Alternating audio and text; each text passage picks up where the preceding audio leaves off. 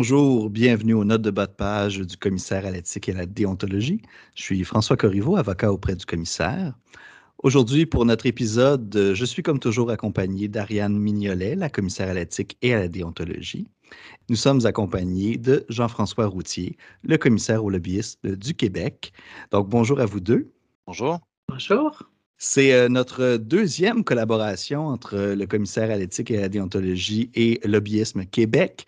Euh, pour ceux qui euh, voudraient l'écouter, notre premier épisode, c'était au sujet de la collaboration entre les deux institutions, les deux institutions qui travaillent chacun dans leur secteur pour favoriser l'intégrité du, système public.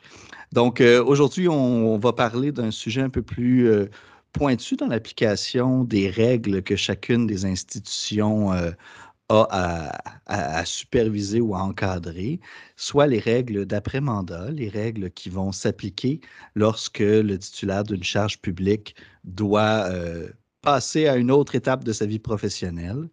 Donc, euh, évidemment, chacune dans les, euh, responsabilités. Donc, euh, pour le commissaire à l'éthique et la déontologie, vous le savez, c'est en lien avec les membres de l'Assemblée nationale et leur personnel politique. Pour le commissaire au lobbyisme et pour son institution, ce sont évidemment toutes les activités de lobbyisme. Absolument. Puis quand on, s'était euh, rencontrés il y a quelque temps pour euh, le premier épisode auquel François tu as fait référence, là, premier épisode en collaboration avec euh, Jean-François, bien, on avait d'ailleurs évoqué la possibilité de revenir pour un épisode sur les règles d'après-mandat parce que c'est quand même une particularité qu'on avait, euh, dès le départ, qu'on avait identifiée, qui, pouvait faire l'objet d'un recoupement et d'un épisode d'intérêt euh, portant exclusivement là-dessus. Donc, c'est vraiment un plaisir de te revoir, Jean-François. Et c'est également un plaisir d'être euh, d'être encore une fois parmi vous. Alors, les règles d'après-mandat, comme je l'ai dit, les, titulaires de charges publiques, puis on, traitera peut-être un peu plus de qui sont les personnes visées, mais on, s'intéressera beaucoup aujourd'hui aux membres du Conseil exécutif, donc euh, les ministres et euh, les membres de l'Assemblée nationale qui sont appelés à siéger euh, au Conseil exécutif ou au Conseil des ministres.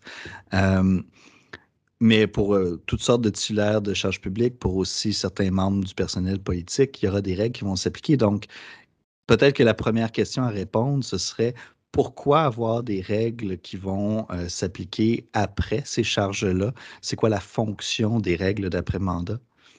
Je pense que la, réponse toute simple, c'est la confiance du public. Je veux dire, c'est le pourquoi euh, de, l'existence de nos institutions de toute façon respectives. Donc, euh, je pense que c'est tout à fait à propos et, cette confiance-là, je pense, passe aussi par des règles qui encadrent un peu la, la sortie, en quelque sorte, de, de, certains acteurs euh, du milieu politique ou euh, plus largement pour euh, Jean-François, mais je pense que c'est lié à la confiance des citoyens envers les institutions de manière générale. Je ne pourrais pas dire beaucoup mieux que ça. ce sont c'est la raison d'être, en fait, de chacune de nos institutions et l'une des missions ou la mission ultime, c'est d'assurer la confiance des citoyens dans les institutions publiques. Or, il, est évident que lorsqu'une personne termine euh, sa carrière, qu'elle soit politique, qu'elle soit euh, au niveau de l'exécutif euh, et, et, retourne, par exemple, dans le domaine privé, ben, il y a, je pense, une attente des citoyens euh, que euh, ce passage en politique ou ce passage euh, du côté de l'administration de l'État va pas se traduire dans des actes ou des gestes euh, qui euh, seraient mal perçus, disons, ou qui pourraient apporter euh, porter préjudice plutôt à la confiance que les citoyens ont envers les institutions. Donc, c'est un, élément fondamental. Puis, à travers tous ces éléments-là, on a souvent entendu parler d'un phénomène qu'on nomme les portes tournantes, mais essentiellement, c'est un peu ça, c'est-à-dire que le passage d'une fonction étatique à une fonction privée, ou dans notre cas, pour faire des activités de lobbyisme, ne devrait pas se faire de façon automatique. Il devrait y avoir une certaine période de grâce. Ça parle bien de l'objet, de, la finalité des règles d'après-mandat, effectivement. Euh, d'avoir une, période de grâce, comme tu dis, Jean-François, ça fait obstacle euh, au phénomène des portes tournantes. Et, et les règles d'après-mandat, de façon générale, vont contrer le risque de conflit d'intérêts réels ou apparents qui, qui pourrait résulter soit d'une promesse ou d'une anticipation d'un emploi après les, fonctions comme membre de l'Assemblée nationale ou dans leur personnel politique. D'ailleurs, je pense que c'est important de mentionner que c'est des règles qui ne vont pas s'appliquer à tous les membres de l'Assemblée nationale. Au niveau du Code d'éthique et de déontologie, les règles vont viser les membres du Conseil exécutif, donc les ministres notamment. Mais le Code va aussi inclure dans sa définition de membres du Conseil exécutif certains députés qui vont siéger notamment au Conseil des ministres, ce qui va inclure le, leader parlementaire du gouvernement, le whip en chef du gouvernement, et le, président du caucus des, députés du parti gouvernemental. Donc, c'est des règles qui vont s'appliquer spécifiquement à ces personnes et à leur personnel politique. Donc, le personnel politique des cabinets ministériels et le personnel politique des, des quelques députés dont j'ai parlé euh, qui peuvent siéger ou être appelés à siéger au Conseil des ministres vont également être visés par ces règles-là. Donc ça, c'est pour euh, le commissaire à l'éthique et à l'indéontologie. Mais au niveau de Lobbyist Québec, votre, champ d'application s'étend à un plus grand nombre de personnes. Exactement. Donc, on va couvrir euh, évidemment l'ensemble des ministres euh, et, dans notre cas, l'ensemble des députés et du personnel politique. Euh, mais les règles d'après-mandat vont, se distinguer notamment en, fonction de, la position que la, la, personne occupait. Alors oui, les règles sont plus strictes et sont plus contraignantes, disons, sont plus complètes en ce qui concerne les membres de l'exécutif, euh, d'une part, et euh, au niveau municipal aussi, on couvre, comme la loi couvre l'ensemble du domaine municipal et donc tous les titulaires de charges publiques euh, au niveau municipal et au niveau gouvernemental aussi. Donc, on va couvrir les ministères et, le personnel des ministères. Alors, l'application des règles est beaucoup plus large, mais ces règles-là aussi sont modulées de la même façon en fonction de la position que euh, la personne peut, euh, peut avoir. On a parlé beaucoup des règles dans l'absolu. Je vous propose qu'on discute un peu plus de leurs détails puis de, de ce que ça implique, ces règles-là. Ce que je vous propose de faire, c'est de discuter d'abord des règles qui s'appliquent aux membres euh, du Conseil exécutif, aux ministres, et on pourra revenir à la fin sur les nuances à apporter pour les, par exemple, les membres du personnel politique. Donc, deux grandes catégories de, règles d'après-mandat. Il y aura celles qui vont s'appliquer dans une certaine durée de temps après la, fin des charges de, la personne qui doit les respecter, et d'autres qui vont avoir un caractère un peu plus permanent. En fait, je ne dirais pas un peu plus, nécessairement permanent, donc qui se poursuivra sans durée déterminée. Parmi ces règles-là, il y aura évidemment des interdictions au niveau de ce qui peut être fait après la charge effectivement, du côté de la loi sur la transparence et l'éthique en matière de lobbyisme, il y a ce type de restriction euh, qui empêche euh, essentiellement euh, un ancien titulaire d'une charge publique de faire des activités de lobbyisme auprès des institutions publiques, notamment auprès des institutions publiques auprès desquelles euh, il, ou elle a œuvré de façon significative. Je n'entrerai pas dans le détail, mais donc c'est la première règle, c'est l'interdiction carrément pendant une période donnée de faire des activités de lobbyisme auprès euh, des institutions publiques ou en fait des titulaires de charges publiques. c'est une règle qui, justement, comme on le disait au tout début, euh, vise des personnes qui ont qui occupaient certaines fonctions principales. On parle euh, des membres du conseil exécutif, euh, ou des députés euh, qui sont autorisés à siéger au Conseil des ministres, par exemple, où là, ces règles-là sont plus strictes. On va avoir d'autres règles pour, une période différente qui vont pouvoir s'appliquer dans d'autres circonstances, mais on voit une, ressemblance quand même entre les deux types d'interdiction du côté de, de l'éthique et du côté du lobbyisme. C'est intéressant de le nommer parce que pour quelqu'un qui a à respecter les deux règles, il est important qu'il les respecte les deux entièrement dans chacune des sphères. Donc, euh, au niveau du Code d'éthique et de déontologie des membres de l'Assemblée nationale, on va parler d'une part de fonctions qui ne peuvent pas être acceptées dans certains organismes, euh, alors qu'on on va parler des activités de lobbyistes qui reflètent la sphère.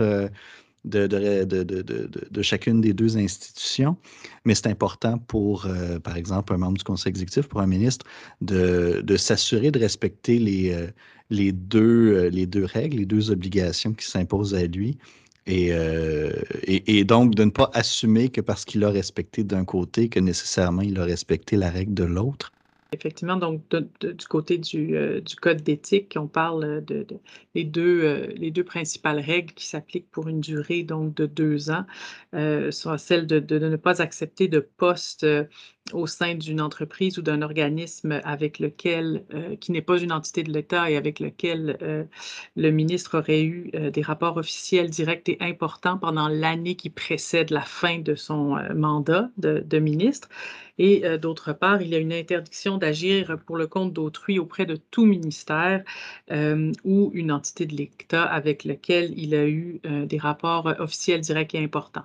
Et, comme tu le dis, effectivement, il faut respecter euh, les, règles des deux côtés et donc, de manière générale, euh, quand on donne un avis euh, concernant les règles d'après-mandat, il est rare qu'on ne réfère pas au commissaire au lobbyisme. de notre côté, dire, ben, il faut quand même vérifier également ce qui s'applique en matière de lobbyisme pour ne, pas qu'ils pensent que parce qu'ils ont consulté, l'un ou l'autre de, des organismes, ils sont protégés tout à fait. Cette collaboration-là, elle est, elle est non seulement essentielle entre les deux organisations pour s'assurer de donner une information qui est complète et qui est cohérente euh, aux titulaires de charges publiques, mais elle est, elle est, fondamentale aussi pour les titulaires de charges publiques qui quittent euh, pour qu'ils connaissent l'étendue de leurs obligations et, et parfois, euh, justement, d'avoir deux types de règles dans deux domaines bien distincts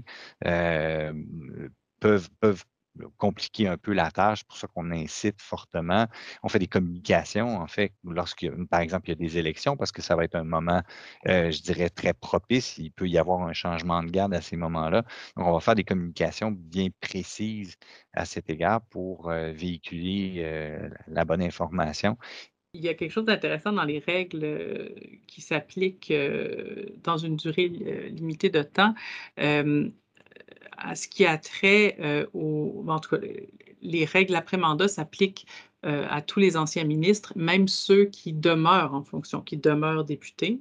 Euh, bon, évidemment, il y a une différence dans l'application, mais à partir du moment où un, je, crois comprendre que la, différence avec les règles qui s'appliquent chez toi, Jean-François, donc un ministre qui retournerait ou qui irait travailler dans une entité de l'État, donc qui qui, reste euh, dans le domaine public en quelque sorte, euh, de notre côté, il serait quand même soumis à une interdiction euh, d'agir pour le compte d'autrui auprès d'un ministère et d'une entité de l'État avec laquelle il aurait eu des rapports officiels directs ou importants, alors que je crois que de ton côté, quelqu'un qui reste dans, le, domaine public est encore considéré comme un, titulaire de charge publique et euh, les, les, les, règles ne sont, à ce moment-là, ne, ils ne tombent pas dans les règles d'après-mandat, si je comprends bien.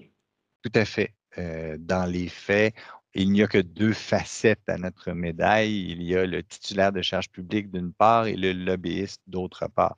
Et si euh, le titulaire de charge publique peu importe la position qu'il occupait, c'est-à-dire député, membre du conseil exécutif ou, même euh, à l'intérieur d'un ministère ou d'une municipalité demeure un titulaire de charge publique au sens de notre loi, bien évidemment, là, il n'y a pas de, a pas de, d'empêchement d'agir à titre euh, de lobbyiste puisqu'il n'est pas considéré comme un lobbyiste.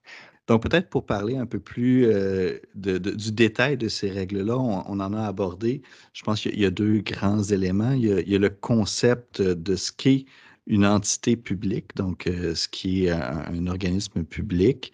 Euh, les, je pense que le concept est, euh, est, similaire dans les deux institutions. Autrement dit, on va référer à différents, évidemment, les ministères, évidemment, plusieurs organismes qui vont dépendre des ministères, L'idéal est toujours de valider si euh, les gens ont un intérêt à poursuivre leur carrière dans une autre institution, de, s'assurer si cette institution-là est visée par les règles d'après-mandat. Et de la même manière, euh, le, concept de, euh, de rapport direct officiel est important aussi. l'idée derrière ces règles-là n'est évidemment pas d'empêcher une personne d'avoir le moindre rapport avec l'État québécois après ses fonctions, mais tout de même d'identifier des différents, différentes institutions avec lesquelles ce serait beaucoup plus sensible qu'il y ait cette interaction-là. Peut-être une nuance que ou un élément de précision qui, qui, m'apparaît important, c'est qu'évidemment, ici, on n'empêche pas un ancien titulaire de charge publique d'aller travailler là où il veut. Hein. Ce n'est pas un empêchement d'aller travailler en entreprise privée ou autrement. Dans notre cas, l'interdiction va être véritablement de faire des activités de lobbyiste, donc de tenter d'influencer une décision auprès des instances, euh, soit de ces instances d'origine, si on veut, là, ou de l'ensemble des euh, institutions euh, étatiques dans le cas, par exemple, des, membres du, conseil exécutif. Euh, c'est important quand même de préciser qu'une personne pourrait aller travailler dans un cabinet et, travailler de façon interne sans accomplir d'activités de lobbyisme. Moi, j'ajouterais, euh, j'ajouterais à ceci que, évidemment, euh, les règles d'après-mandat constituent effectivement, je veux dire, un encadrement, une limitation de, la possibilité d'exercer d'exercer, je vais y arriver, certaines fonctions euh, après euh, avoir été membre du conseil exécutif, mais c'est évident que dans la définition de ce qu'on entend par rapport officiel direct important ou intervenir euh, auprès d'une entité, c'est vraiment le, le sens qu'on donne à ces, à ces mots-là euh, fait la différence, des fois, entre pouvoir ou pas exercer des fonctions. Et que, euh, euh, bon, premièrement, on a des lignes directrices qui expliquent quand même comment, comment ça fonctionne et l'interprétation qu'on qu'on en fait, euh, mais j'ajouterais, je, pense que c'est important de préciser que quand on parle de RODI, c'est notre, notre abrégé, le rapport officiel direct et important, euh, ça doit être cumulatif. Là. Fait que c'est pas juste si on a eu des rapports officiels avec une entité, euh, même s'ils ont été directs, c'est officiel, direct et important pour que ça se qualifie parce qu'effectivement, j'ai eu plusieurs, plusieurs commentaires à l'effet que, que, que, cette, que ces règles peuvent paraître difficiles et, très exigeantes quand on quitte euh, le, milieu. Un rapport officiel, c'est un rapport qui émane d'une autorité reconnue, constituée, donc il faut vérifier en, quelle qualité on a eu euh, ce rapport pour déterminer s'il est officiel ou pas. Un rapport direct réfère euh, à un rapport auquel, euh, par exemple, le ministre a pris part personnellement ou par l'entremise d'une personne qui agit sous son autorité. Et un rapport important, ça réfère à ce qui est bon, essentiel, qui, qui a un intérêt réel dont le les conséquences possibles sont considérables. C'est évident qu'un rapport important ne peut pas être euh, une prise de contact pour avoir un rendez-vous euh, ou juste du démarchage. Il faut vraiment qu'il y ait eu quand même euh, une, réelle implication en quelque sorte. Mais je ne veux, pas, veux pas détailler entièrement tout ce que ça implique, mais pour, c'est juste pour illustrer un tout petit peu le sens de ces mots-là. Ben, du côté de la, loi sur la transparence euh, et l'éthique en matière de lobbyisme, on a une définition d'officiel direct et important qui se rapproche beaucoup de ce qui vient d'être euh, mentionné par, euh, par Ariane. Donc, il est évident que l'objectif ici, c'est une règle d'interdiction. Alors, encore faut-il qu'elle soit justement bien encadrée. C'est certain que ça peut ne pas être euh, si simple pour, euh, pour chacun de dire la nature des rapports qui ont été, euh, qui ont été tenus. De là, l'accompagnement en fait qu'on peut donner lorsqu'on nous pose ces questions. dans le cas de notre loi, ce sont les, institutions publiques qui sont visées. Donc, l'ancien titulaire de charge publique ne pourrait en fait avoir ou faire des activités de lobbyisme auprès d'une institution euh, avec laquelle il a eu des rapports officiels directs et importants. Donc, dans le, même type de rapport, mais toujours euh, dans son cas, il a quitté les institutions publiques ou il a quitté sa fonction étatique.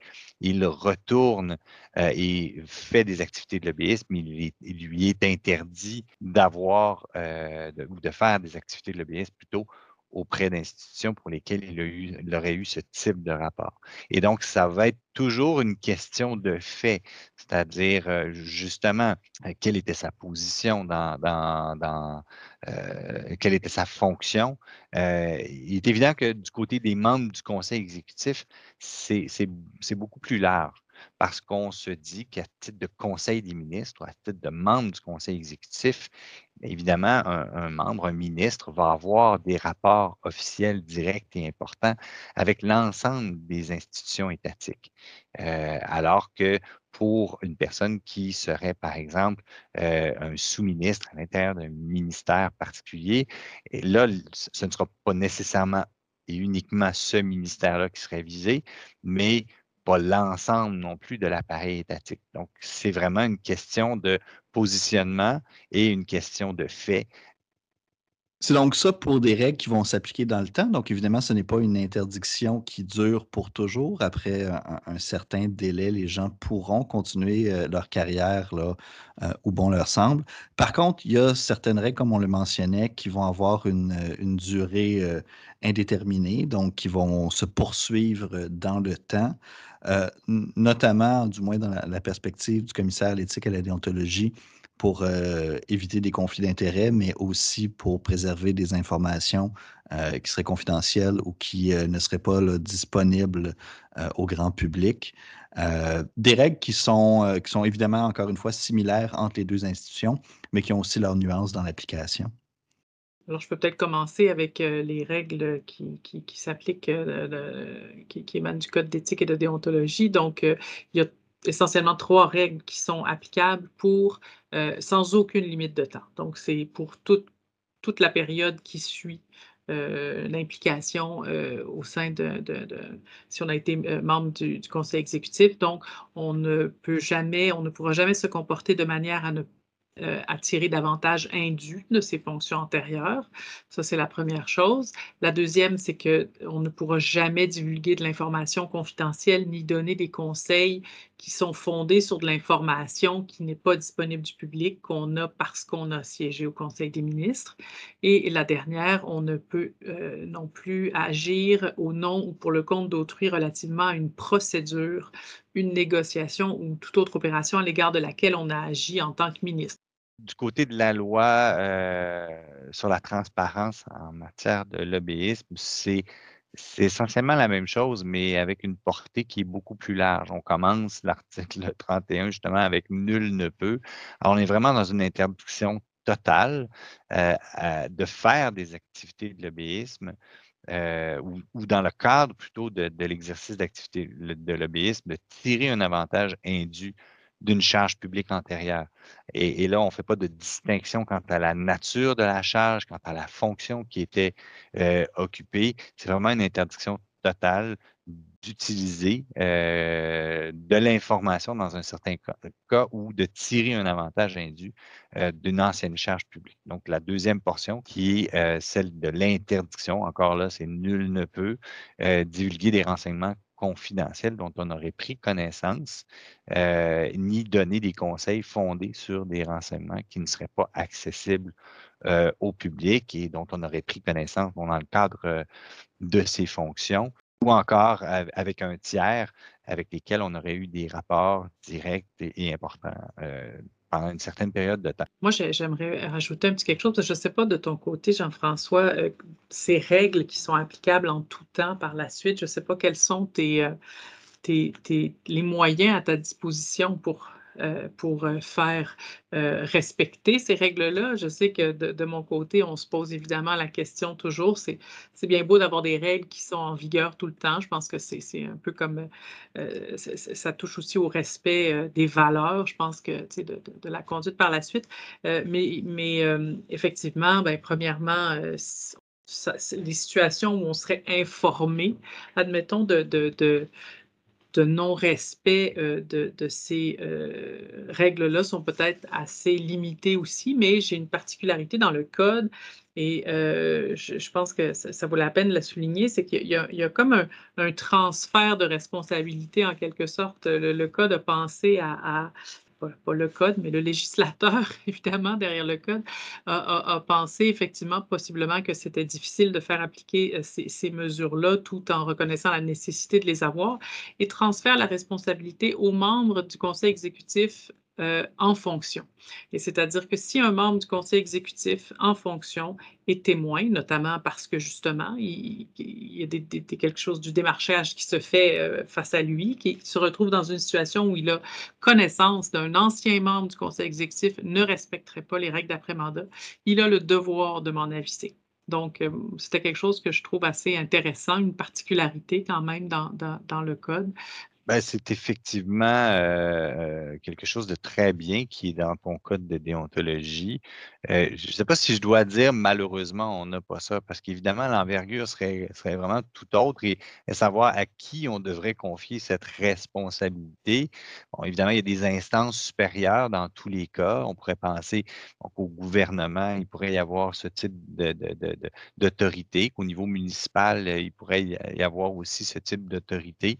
Euh, et niveau parlementaire, euh, on n'a pas ce, disons, ce renversement euh, ou cette, obligation qui serait créée à une instance de faire de la divulgation. Et c'est un peu l'enjeu, c'est la question que tu posais, c'est-à-dire comment on fait pour faire respecter ces règles d'après-mandat. Je tiens tout de même à préciser qu'en ce qui concerne les règles d'après-mandat, à durée déterminée. Euh, du côté de la surveillance euh, à l'obéisme Québec, tous les jours, on va surveiller les nouveaux mandats qui sont inscrits lorsqu'il y a de nouveaux lobbyistes qui euh, inscrivent des, mandats d'activité de lobbyisme pour vérifier justement la en fait, parce qu'ils ont l'obligation de déclarer leurs anciennes charges publiques. Et donc, on va être en mesure de valider si, oui ou non, des règles d'après-mandat sont toujours applicables et si la date, en fait, euh, ou la période euh, d'interdiction est expirée ou si elle est toujours en vigueur et le cas échéant intervenir si jamais il y avait euh, justement non-respect des règles d'après-mandat. Donc, je dirais que celle qui relate à tirer un avantage indu d'une charge publique serait peut-être plus facile à identifier par ailleurs que le fait d'avoir divulgué des renseignements confidentiels. Parce que ce qu'on ne peut pas non plus nier, c'est qu'une fois que la personne a occupé une charge publique, elle a acquis une, masse de connaissances sur l'État et, là qui devient très difficile à distinguer de qu'est-ce qui a été l'information confidentielle dans le cadre de ses fonctions et qu'est-ce qui est plutôt l'acquisition de connaissances par, par une personne qui a occupé une fonction pendant un certain temps. C'est certain que c'est un, partage qui est difficile à faire. Tu as tout à fait raison de le mentionner, euh, parce qu'effectivement, le bagage, la connaissance euh, sur les, rouages du processus décisionnel de l'appareil gouvernemental, tout ça, c'est des, euh, des, aptitudes, des, connaissances qui peuvent être utiles et, qui, qui, ne sont pas interdites. Là, je veux dire, ça fait partie de son bagage quand même. Oui, je, compléterai en disant que c'est l'attrait principal aussi pour, par exemple, des cabinets de relations publiques d'aller recruter de, nouveaux, de, nouveaux lobbyistes parmi les anciens titulaires de charges publiques, principalement dans les hautes fonctions, puisqu'ils ont une connaissance des rouages de l'administration publique, de l'État, qui, qui se comparent qui ne se comparent pas, en fait. Donc, ils ont beaucoup de connaissances, ils ont un réseau très intéressant. Et de là, en fait, l'idée, je crois, dans, notre loi, d'aller viser spécifiquement une interdiction pour les lobbyistes conseils, c'est-à-dire ceux qui œuvrent justement dans des cabinets conseils, dans des cabinets de relations publiques. Euh, donc, cette interdiction bien, bien spécifique aux membres du conseil exécutif d'agir à titre de lobbyiste conseil. J'ajouterais une petite chose euh, qui me vient à l'esprit euh, concernant notamment la difficulté de faire appliquer des règles qui n'ont pas de limite par la suite et pas de limite de temps. Mais nous, on a remarqué euh, dans les dernières années une, augmentation des, demandes d'avis concernant les règles d'après-mandat pour la simple et bonne raison qu'il y a une plus grande conscience et les entités vers lesquelles euh, ces personnes se tournent par la suite exigent d'avoir une lettre euh, du commissaire à l'éthique pour savoir exactement quel est le carré de sable approprié pour ne pas se retrouver avec une, euh, d'être pris avec une, mauvaise publicité parce que la, la personne qu'ils ont engagée n'aurait pas respecté les règles d'après-mandat qui existe de plus en plus, euh, ce contrôle par l'externe, si je fais, je fais un parallèle avec les activités de lobbyisme où les actionnaires maintenant euh, des entreprises vont demander justement euh, de savoir c'est quoi les activités de lobbyisme qui sont accomplies par l'entreprise. Alors, on voit qu'il y a, je pense, cette conscientisation des règles d'éthique et de la, du besoin des citoyens d'être rassurés et aussi les, les, les actionnaires, les investisseurs qui euh, qui, exige maintenant une plus grande mmh. transparence. Donc, moi, je vois ça comme une, une mouvance vers, euh, vers la bonne direction. Évidemment, il y a d'autres règles aussi qui vont s'appliquer à d'autres catégories de personnes, comme on l'a dit, en vertu des, euh, règles et des règlements qui vont s'appliquer pour le membre du personnel politique du côté du commissaire à l'éthique et à la déontologie. Ce sera un délai plus bref, ça va être un délai d'un an. Euh, mais les grands principes vont s'appliquer que ce soit pour les fonctions qu'ils ne pourront pas occuper ou les représentations qu'ils ne pourront pas faire. Et évidemment, pour tout ce qui est des règles sans limite de temps, ce sera très, très, très similaire à ce qu'on a discuté pour les membres du, euh, Conseil exécutif. Euh, du côté de, de Lobbyist Québec, vous en avez parlé aussi, il y a des règles qui vont s'appliquer à à peu près tous les fonctionnaires. Ça appelle, je pense, beaucoup de réflexion pour les gens qui euh, souhaitent poursuivre leur carrière euh, dans un autre domaine, dans un autre secteur. Ça appelle aussi euh, les gens qui songent à faire une carrière en politique ou dans la fonction publique, ou je ne dirais pas de la fonction publique, mais pour ce qui est du commissaire à l'éthique auprès du personnel politique d'un élu, de se poser la question aussi euh, est-ce que je pourrais poursuivre les activités professionnelles que j'ai entreprises euh, avant cette carrière-là auprès des élus et d'avoir les impacts que ça pourrait avoir euh, pour l'après?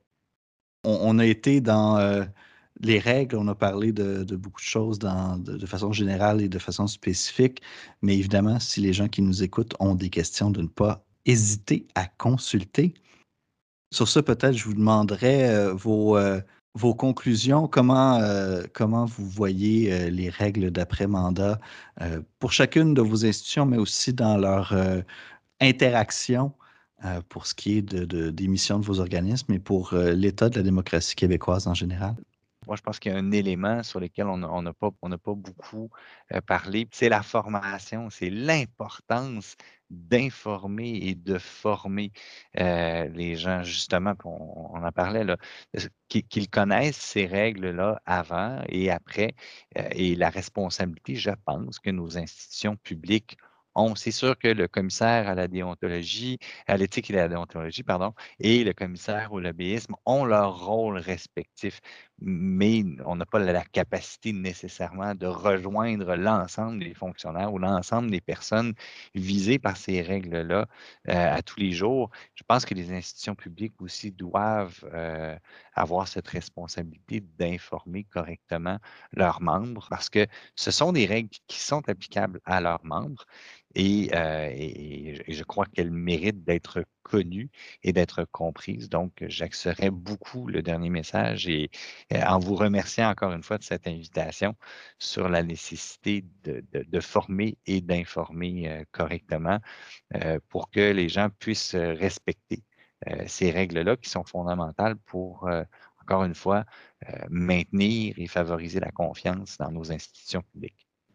Je ne peux que souscrire à, euh, ces paroles sur, l'importance de, la formation, de la sensibilisation et, pas seulement euh, à nos clientèles respectives, mais à l'ensemble des, euh, à l'ensemble de la société, à l'ensemble des personnes qui gravitent autour. On l'a vu tantôt, on disait justement que souvent, c'est les entreprises qui exigent de, que, la personne visée aille chercher un avis du commissaire. Puis je pense que euh, euh, plus la société est au courant des, règles qui s'appliquent pour leurs décideurs et, pour, euh, les, titulaires de charges publiques de manière générale, ça, concourt à, inciter ces derniers à, agir en conformité, je pense, avec ces règles. Merci, merci. Euh, ce sont euh, deux belles conclusions euh, pour notre note d'aujourd'hui. Merci beaucoup. Pour plus d'informations sur les obligations s'imposant aux lobbyistes, sur la loi sur la transparence et l'éthique en matière de lobbyisme ou sur la mission de lobbyisme Québec en général, vous pouvez aller consulter le site web de l'institution au lobbyisme.québec au long, donc en, en mots complets. Pour euh, plus d'informations sur le code d'éthique et déontologie des membres de l'Assemblée nationale, le règlement concernant les règles déontologiques applicables aux membres du personnel d'un cabinet ministériel ou les règles déontologiques applicables aux membres du personnel des députés et des cabinets de l'Assemblée nationale, vous trouverez plus d'informations sur le site web du commissaire au ced-qc.ca. Vous y trouverez également les coordonnées pour joindre l'institution du commissaire. Vous êtes euh, invité à suivre les médias sociaux des deux institutions, notamment sur Twitter, Facebook, LinkedIn et YouTube. Monsieur le commissaire au lobbyisme, Madame la commissaire à l'éthique et à la déontologie, merci encore beaucoup de votre participation aujourd'hui. Et à nos auditeurs, merci d'avoir été avec nous. Bonne journée et à la prochaine note de bas de page.